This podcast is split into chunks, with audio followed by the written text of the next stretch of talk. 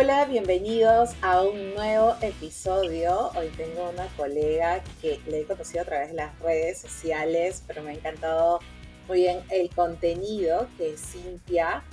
Eh, Cintia, bienvenida a este nuevo episodio del podcast. Gracias, Jessy, por el espacio para hablar de temas que a todos nos pasan. Sí, absolutamente a todos nos pasa y justamente el tema de hoy que traemos es sobre la ansiedad, la famosa ansiedad que justo días previos había visto que Instagram ha hecho una notificación para bloquear justamente cierto contenido muy tóxico sobre la ansiedad. No, no sé si habrás visto esa, esa aplicación de Instagram. Sí, de hecho ya desde hace un tiempo que tenían para como tendencias suicidas, digamos, ¿no? Que si ponías un hashtag en particular, ellos te lanzaban un mensaje de si necesitas ayuda, ta, ta, ta, Súper, súper buena medida. Me parece excelente. Pero antes de empezar a hablar sobre el, sobre el tema que creo que todo el mundo siempre está buscando esa información, eh, cuéntanos un poquito sobre ti, Cintia. Sé que eres psicóloga eh, en este lado del lado clínico, pero cuéntanos un poquito más porque también recién estás empezando a aparecer y a hablar por las redes. Siempre ha sido como un misterio detrás de las redes. Ansiedad, justamente, ansiedad, mucha ansiedad. Eh, sí, yo soy licenciada en psicología, colegiada. Em, me especialicé en terapias cognitivo-conductuales y terapias contextuales. Empecé en el mundo organizacional, trabajando en empresas y después, bueno, me pasé al lado clínico. Ahí es más o menos donde empieza mi relación con la ansiedad. Y bueno, me pasé al lado clínico y ya tengo un consultorio, vengo en atención privada hace un par de añitos. Me encanta porque somos del mismo club. Yo también vengo de la parte organizacional y ahora eh, estamos ya en la parte un poco más clínica y de desarrollo personal, siempre lo digo yo. Entonces, mencionas que ahí va tu relación con la ansiedad. Cuéntanos esta relación con la ansiedad y porque obviamente todos los psicólogos podemos hablar de la psicología en general, pero no nos especializamos obviamente en todo. Así que cuéntanos cómo fue ese camino que te llevó a hablar sobre la ansiedad primero en ti y después me imagino que ya con los pacientes. Claro, sí, yo me especializo en ansiedad porque me pasa, porque me empieza a pasar eh, cuando estoy terminando la universidad, todo este tema de tesis, seminario, llevando prácticas y, claro, temas familiares, temas vinculares, amigos, pareja, todo a la vez, mi cuerpo me empieza a decir, es un montón, ¿no? Entonces yo empiezo a sentir en ese momento, no como propiamente ansiedad, pero eh, empiezo a sentir cosas en mi cuerpo, que me levanto y estoy agitada todo el tiempo, nerviosa, lo que yo identificaba como nerviosismo, estoy manejando yendo de trabajo y no, quiero ir, se me, se me agita el corazón, eh, dura, tensa todo el tiempo, temblores, punzón en, la barriga, opresión en el pecho, y empiezo a claro, a hacer, estudiar psicología, como que tienes muy internado como la, la, idea de ir al psicólogo, ¿no? Entonces, em, empiezo a ir a terapia y ahí conozco lo que es ansiedad. Y me empiezo a dar cuenta que es la enfermedad mental del siglo junto a la depresión, ¿no? Por tanta exigencia social, bueno, por tantas cosas. Y me doy cuenta que no solo me está sucediendo a mí, sino no conozco una persona que yo no le he dicho, sí, me pasó tal cosa por el trabajo y de, a mí también, ¿no? Entonces, todo el mundo eh, me empieza a dar cuenta con terapia que mm, se puede vivir de una forma diferente, que se puede vivir mucho mejor. Eh, entonces, si eso era posible y yo podía ayudar a eso, a, compartirlo con gente y hacer de eso encima mi trabajo, no sería más. ¿no? Entonces, simplemente seguí eligiendo especializarme en manejo clínico de ansiedad, eh, bueno, viajé a hacer especializaciones y tal, y seguí eligiéndolo porque, bueno, es lo que ahora a todo el mundo le está pasando, ¿no? Junto con la sintomatología depresiva y tal. Eh, nada, lo seguí, lo seguí eligiendo. Excelente, entonces ha sido obviamente un camino propio y que has hecho eh, compartir esas enseñanzas hacia los demás, que eso es lo que nos, pasa bastante. Y yo creo que desde ahí viene algo muy importante porque ya lo estás hablando de con, con causa propia. ¿No? Y no solamente lo estás diciendo bajo los propios libros. Ahora, aquí me gustaría empezar a ya a hacer este, este tipo de juego de, desarmar pedazo por pedazo qué es la ansiedad. ¿Por qué? Porque también hay que empezar a hablar como con más propiedad, yo siempre digo, ¿no? Vamos a empezar a hablar, a decir las cosas por sus nombres. Porque es cierto, ahora la ansiedad se habla de este ciclo. El siglo pasado se hablaba sobre el estrés.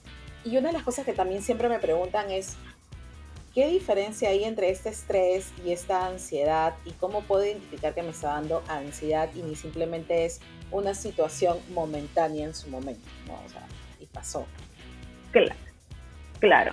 Ambas ambas son emociones, em, incluso la ansiedad propiamente dicho, aunque todos hablan de, yo creo refiriéndose a una ansiedad más disfuncional, en realidad la ansiedad también es una emoción eh, adaptativa, natural, que la tenemos que atravesar. Después ambos, cuando se convierten en algo disfuncional que está eh, impidiéndote desarrollar con éxito en alguno de los ámbitos de tu vida, ahí ya es disfuncional y hay que manejarlo con algún profesional, ¿no? Pero en general la ansiedad es una respuesta fisiológica del cuerpo frente a algo que nosotros consideramos amenazante. Ojo ahí con el algo que consideramos amenazante, porque puede no ser amenazante, puede que no me va a quitar la vida, pero mi cuerpo está reaccionando como si sí, ¿no? Entonces, este ejemplo que de repente lo has escuchado súper común, pero me parece súper gráfico y lindo, que si estoy frente a un oso, algo amenazante, mi cuerpo va a empezar a tener una respuesta fisiológica de que se me acelere el corazón. Entramos en una, para ir un poquito más atrás, entramos en una respuesta de lucha o huida, así se llama, como correctamente, ¿no? Para hablar correctamente, así se llama. Es una respuesta de lucha o huida.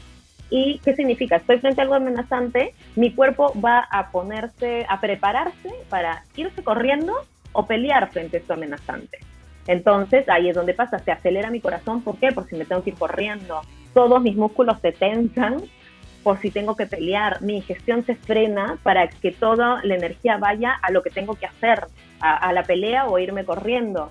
Eh, me puedo poner rojo porque la coagulación aumenta por si salgo herido, no perder tanta sangre. O sea, es increíble, ¿no? Y es súper importante esto que dices de como de hablar correctamente y la psicoeducación, porque cuando yo le empiezo a explicar a mis pacientes que esto es la ansiedad, te liberas de toda esta creencia de soy loca, de, de algo está mal conmigo. No, es algo perfecto del cuerpo, es una respuesta increíble para que sobreviva, básicamente, adaptativo, ¿no? Entonces, eso es algo natural frente, frente a algo que considero amenazante. Ahora, estamos hablando de una mente evolucionada de miles de miles de años. Hace unos años era un oso, ahora es mi novio no me responde WhatsApp, ansiedad. Eh, tengo una, una, una, reunión con el jefe, el cumplimiento de objetivos, ansiedad. Voy a hablar en el podcast, ansiedad, ¿no? Entonces, claro, las cosas han cambiado, pero en general eh, la ansiedad en sí como emoción se tiene que atravesar. Ahora, hablando de trastornos de ansiedades, que es un espectro grande, eh, ya se tiene que manejar con, con un con un especialista o, alguna, alguna herramienta de autoconocimiento que te sirva. Yo siempre promuevo como que conozcan, que exploren. Em, y puede remitir. Perfectamente se puede manejar mejor estos trastornos de ansiedad, pero la ansiedad en sí siempre me dicen se cura, se quita, es que no tiene que quitarse. una emoción así, imagínate, no tiene que quitarse. Simplemente podemos aprender a vivir plenamente con ella. Excelente. Entonces, eh, recapitulando, es que la ansiedad en sí lo podemos asociar como una emoción. A todos nos pasa que en algún momento, eh, esa, expresión que he escuchado varias personas, estoy ansiosita, ¿no? Me siento así súper emocionada, ¿no? Estoy muy emocionada y eso me genera como que respiro de manera muy continua, ¿no? Mi corazón un poco se acelera y obviamente cada uno dentro de nuestro organismo se va a manifestar de manera diferente pero ya, el, ya como un trastorno de ansiedad, ya es estamos pasando como que ya una, una barrera, porque me imagino, no, no me imagino, sino una de las, de las características cuando ya se pasa un trastorno que es algo muy consecuente en tu vida, ¿no? Que se da a largo tiempo y que es algo como que todos los días, ¿no? Porque al igual que las emociones, y hablar sobre emociones, son cortas, o sea, eh, son rápidas, las tomas vienen y, de ahí se van rápidamente y pasa, ¿no? Y no vas a estar con esa misma emoción todos los días. Pero si esto ya se transforma todos los días, y estamos empezando a hablar sobre un trastorno. aparte de lo que he mencionado, ¿cómo las personas podrían identificar? Obviamente que esto es como un indicador. Siempre es ir a un especialista, eh, pero cómo ya las personas pueden decir, ok, ya necesito levantar la mano y decir, necesito una ayuda adicional. Claro, eh, tienes que darte, estar como muy atenta, muy con esto que nosotros llamamos la, incorporar la conciencia, ¿no? Y darte cuenta eh, en qué ámbitos de tu vida de repente no te estás desarrollando como quisieras, que es en realidad por lo que todo el mundo va a terapia, ¿no? Quiero cambiar esto. Entonces, ¿qué te está pasando? Usualmente, como ya hemos hablado, es una respuesta fisiológica, son cosas que pasan en el cuerpo.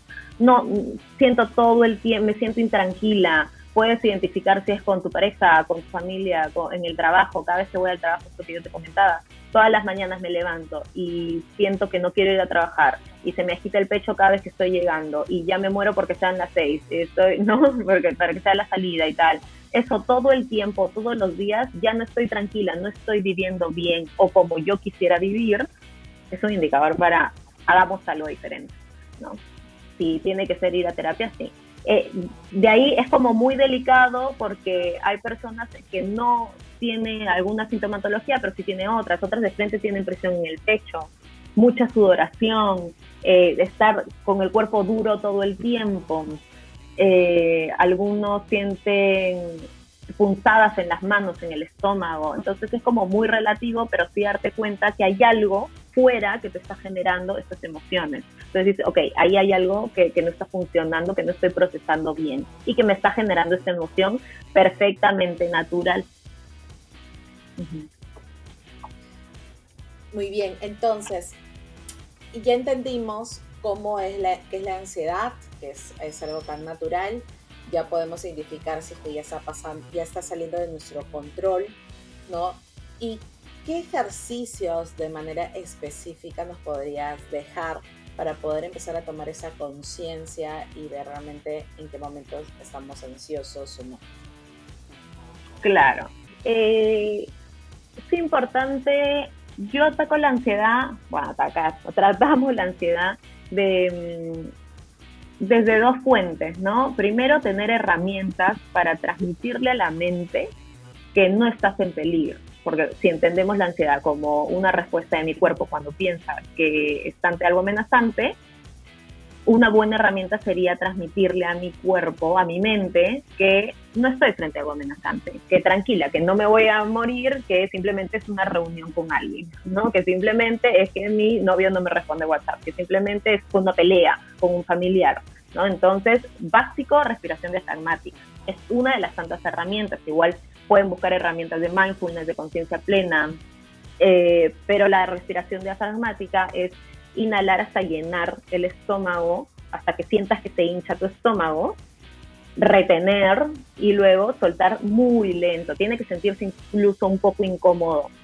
¿Por qué? Porque eso va a hacer que baje toda la activación del cuerpo. Si tú estuvieras realmente frente a algo en peligro, no podrías hacer eso. Entonces, mientras más retengas, mientras más lento sea, más llega el mensaje al cerebro de que no estás frente a algo amenazante. Esa es una de las tantas, ¿no?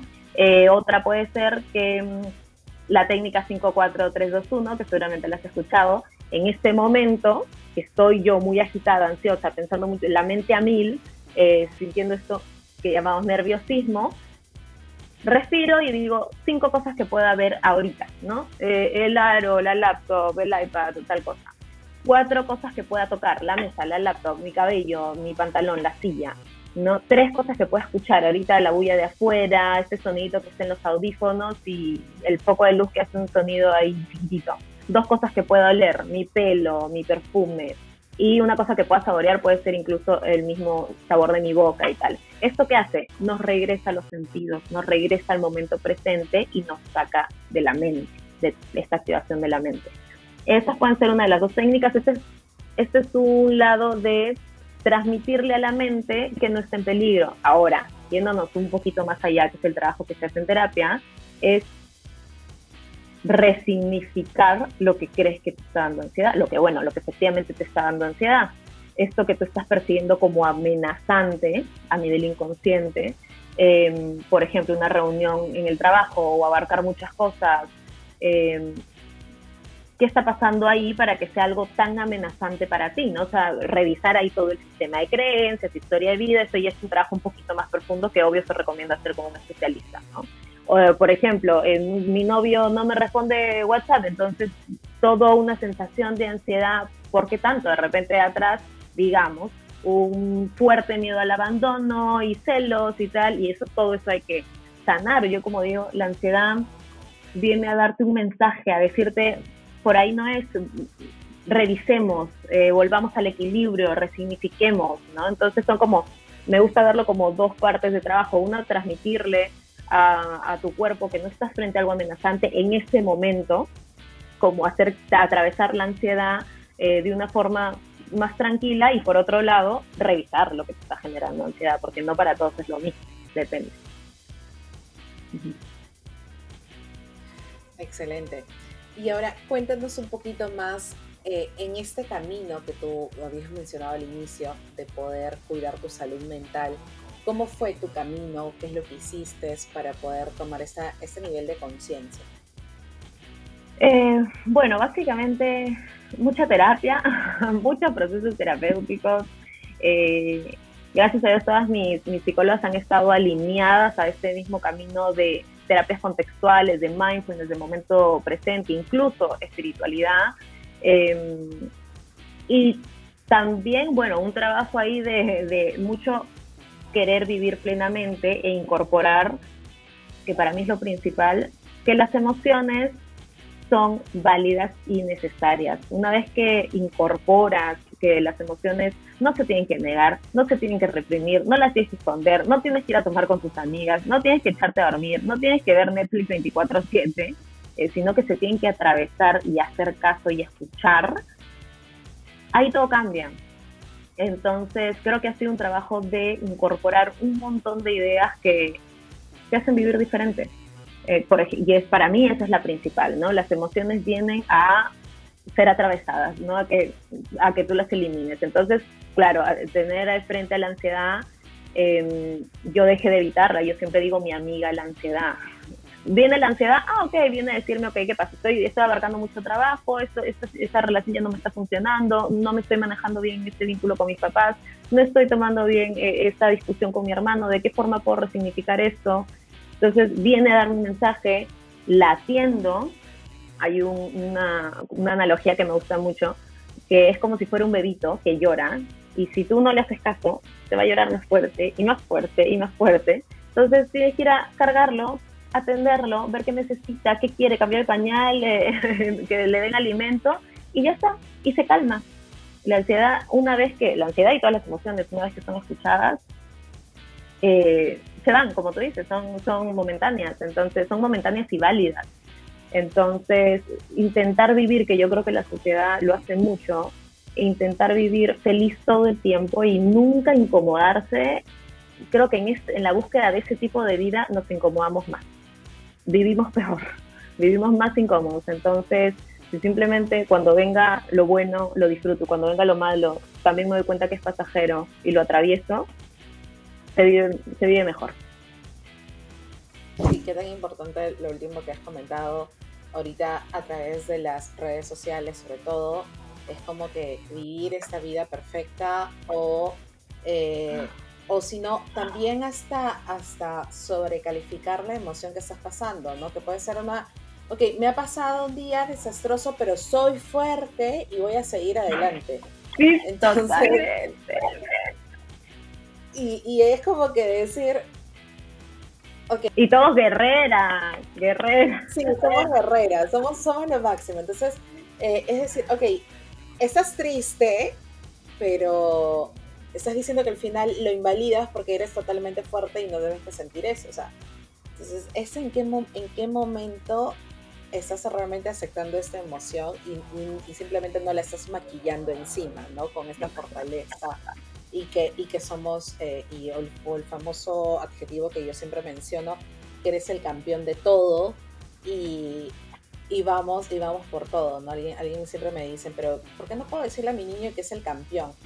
O sea, sí, pero cuando realmente dio un logro importante, pero no sobrecalificar o decirlo hasta, como si es como que ya estás dando hecho algo que tal vez él no se siente también satisfecho por esa por lo que hizo entonces es, es sentarte y hablar también con el niño pero bueno ese es otro tema claro. de las relaciones sí y aparte si me permites agregar que eh, estás alimentando la creencia que es lo que hacemos de que tu valor pasa por eso, por tus éxitos, por qué tan eh, por los días que no te tiraste a la cama aunque estabas triste, ¿no? Mi valor pasa por ahí y no, tú vales exactamente lo mismo el día que trabajaste todo el día que el día que te tiraste a la cama. Tu valor no pasa por ahí, ¿no? Entonces, bueno, con las emociones, ojo con eso. Sí, eso es algo muy interesante y es para poder conversar de, de mucho. Y Cintia, siempre me gusta preguntar a nuestros especialistas si es que no se dedicaran a hacer lo que están haciendo, en tu caso de ser psicóloga, ¿a qué te, a qué te dedicarías? Sabes que no lo sé, lo he pensado un montón de veces, pero yo desde tercero y secundaria, cuarto y secundaria, y no solo yo, todo mi entorno, que también ahí lo he tenido que revisar, ¿no? Y pensar, no sé, una idea comprada, muy psicóloga, analizando todo, pero todos sabían que, que yo iba a ser psicóloga, y yo lo sabía, lo sentía, siempre lo decía, no, no, nunca lo dudé, pero sí creo, y no me veo en otra cosa, pero sí creo que sería igual algo relacionado al autoconocimiento o a vivir mejor, eh, a salir un poco de, de, los mandatos sociales y eh, alimentar el deseo genuino, ¿no? Realmente tú cómo quieres vivir. Em, yo creo que igual sería algo por ese lado, pero no tengo claro qué. Me encanta. Y por ahí nos podrías dejar algunas últimas recomendaciones para poder trabajar en nuestra ansiedad.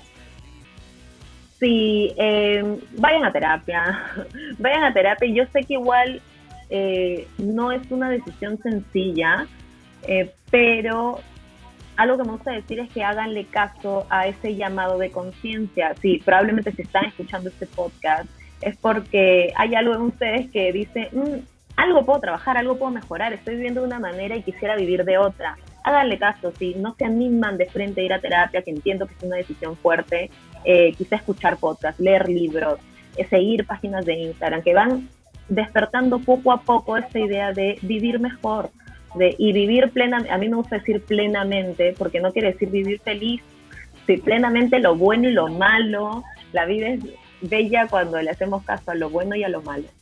Entonces, hacerle caso a este llamado de conciencia de que si tú crees que, que, que no estás conforme con la vida que tienes, puedes construir una vida que valga la pena ser vivida para ti. No necesariamente feliz 24/7, pero sí mirar atrás y decir, lo revolvería a vivir, lo bueno y lo malo, vale la pena totalmente, la pena y la alegría, ¿no? Así que puedes construir, eres co-creadora, si bien hay cosas que nosotros no podemos manejar, situaciones que nos llegan, eh, tenemos injerencia en cómo reaccionar ante esas situaciones y eso lo cambia todo, se puede vivir de otra manera.